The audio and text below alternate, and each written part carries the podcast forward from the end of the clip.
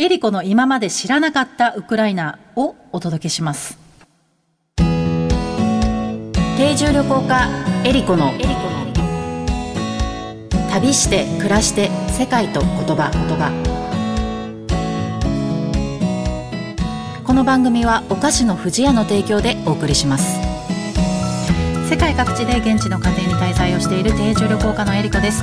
皆さんにとって旅は楽しむものですか人生を見つめ直すきっかけでしょうか？私にとって旅は暮らすこと。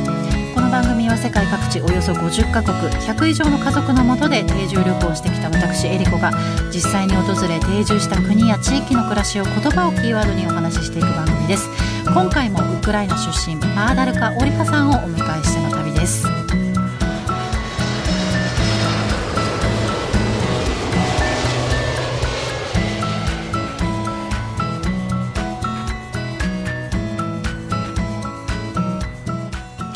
改めましてエリコです。今回はゲストをお迎えしての旅になります。お相手はパーダルカオリハさんです。よろしくお願いします。よろしくお願いします。はい。えー、パーダルカ・オリハさん、えっ、ー、と、前回もね、いろいろとお話を、蒸し暑い、あの、日本の夏のお話を お伺いしましたけれども、あのー、日本にまあ3回ぐらいいらっしゃって、で、今回一番長いですよね。滞在としては、はい、あの暮らしている期間としては長いと思うんですけども普段ですねあの本当に素朴な疑問なんですけども 食事ってどうしてるんですか？あ えー、外食。外食？本当ですか、はい、ちなみにウクライナではどうされてたんですか？ウクライナでは自分で作ってました？作っています。はい。で日本に来ていきなり毎日。え毎日ですか？ほとんど毎日。時間はないですね。えー、大丈夫ですか？勤務時間が長すぎるとか。そうではないですけど。あの東京ではなんかいろいろやってみたい行ってみたいところが多いので、はい、そのクッキングをしている時間があんまりないっていうこと。あんまりないですね。そうなんですね。ちなみに外食って何どういう食べ物食べたりするんですか？寿司が大好きです。そして、はい、きつねうどんもきつねうどん。はい。へえ、そうなんですね。じゃあいつもそのあの外食されて、まあ寿司を食べたりとか、はい、きつねうどんを食べたりとか、えウクライナ料理がなんか食べたいなっていう時ないですか？うん そういう気持ちがありますけど、はいはい、今まで一回しか行ったことないです。あのウクライナ料理を食べに。はい。でも自分で作ろうと思ったらウクライナ料理は、えー、時々作りますけどそうなんですね、まあ、お母さんの料理恋しいです。そうですよね。ウクライナ料理自分であの作られる時はどんな何を作るんですか？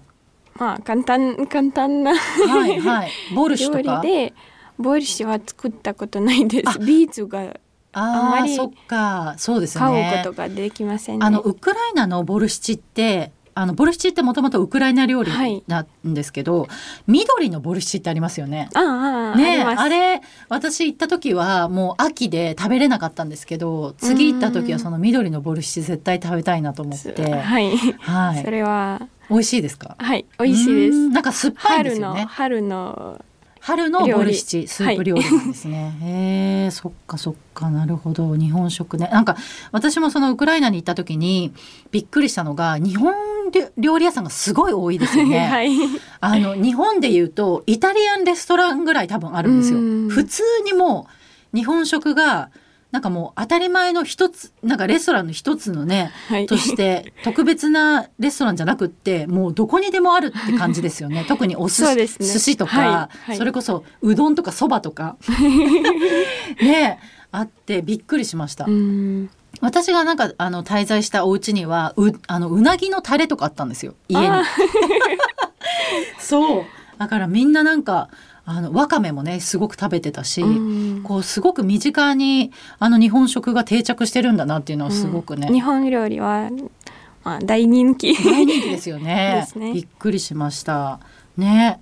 でね前回あのまあ、蒸し暑いというあの お話を聞かせていただいたんですけども今回なあの別の言葉でね旅と言葉で何かあのエピソードを聞かせいただけたらと思うんですけども。はい、えー、はい、あの毎日 SNS で何度も出てくる言葉。ドナット、ドナット。ドナット。これはウクライナ語ですか？はいウクライナ語。はい。どういう意味なんですか？ドナットは英語のドネイト、ドネーションから由来した言葉で、はい、寄付の意味です。あはい。ドネーションする。まあ、寄付っていう意味ですね、はい、これが SNS 上で毎日出てくる、はい、日常生活の一部になったその寄付の文化はあの2014年からずっと発展していきました。うんうんうん、2014年というとドンバス戦争が始まった時ですよね。はいはいはい、戦争が始まった時、はい、まあ、そのドナツの目的はいろいろですがなんとか戦争に関連しています。ウクライナの銀行は、まあ、もちろんそのスマホのアプリがありますね。はいはい、そしてあまあ多分日本と違って、はい、誰にも簡単に送金することができます。そうなんですね。はい、ですからそのどこでもいつでもドナット寄付するのは早くて簡単です。ですから SNS で、まあ、例えばインスタグラムを開くとストーリーズがありますね。はい、ストーリーズの多分5分の1ぐらいはドナツしてくださいとかドナツしましょうみんなで手伝いましょうのような依頼があります。例えば負傷者の治療とか、はいはい。えー、技師のためとか、うんうんうん、えー、ドローンを買うためとか、うんうん、えー、地雷除去機を買うため。最近あのあるタレントが、うんボランティア活動できなくて、自分の仕事を続けている人々がウクライナ軍を助けたいつもりがあったらそのお金を寄付してくれます。少ない量でも大勢が努力してくれてかなりの金額が集めますね。そうなんですね、はい、なんか私もあのウクライナに行った時にこれみんながしてるなってすごく感じました。あの特にボランティアもそうですけど、あのまあ、ボランティアとして直接こうあの関わってこう実動自分でこう動いてる人ももちろんたくさんいますけどでもそれができない人とかはもう必ずドネートして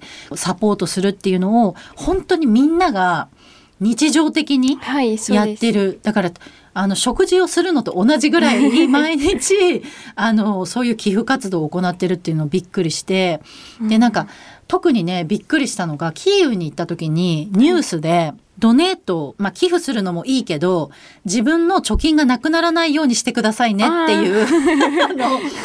なんかあのなんていうんですか注意みたいなのが出てて、あんまりにもみんながすごい寄付したいって言って、はい、どんどん寄付するかするのはいいんだけど自分のお金がなくなっちゃう人もいっぱいいるから それは考えてやりましょうねっていうのが出てたのはすごくびっくりしました。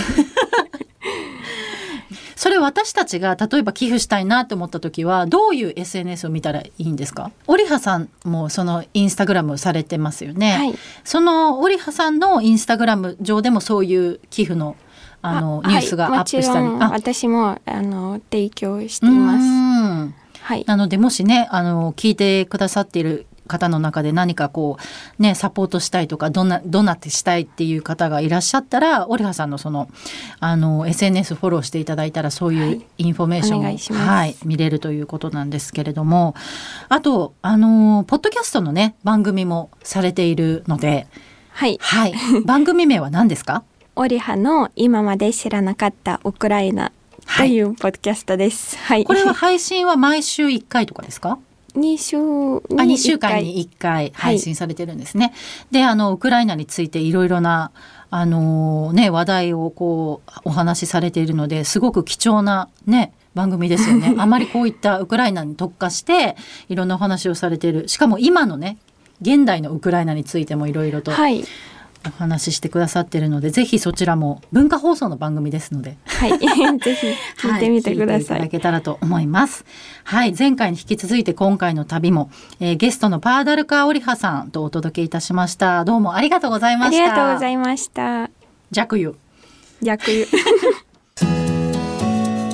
旅して暮らして世界と言葉言葉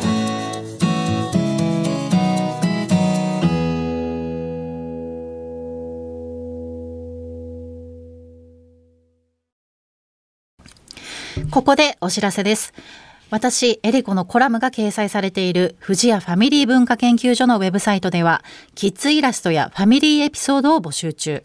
毎月ご応募いただいた中から一部をサイトに掲載し、ファミリーエピソードはお菓子のプレゼントもあるので、ぜひ応募してみてください。私、エリコのコラムでは世界のお菓子をご紹介。ペコちゃんとの旅で出会った素敵なお菓子を毎月ご紹介します。この他にもオリジナル壁紙カレンダーがダウンロードできるコーナーなどもあります。富士屋ファミリー文化研究所ウェブサイトは富士屋ファミリー文化研究所が行う様々な活動を楽しくご覧いただけるご報告の場であると同時に、お客様とのコミュニケーションの場としても活用いただけるサイトで、毎月定期更新しています。ぜひご覧ください。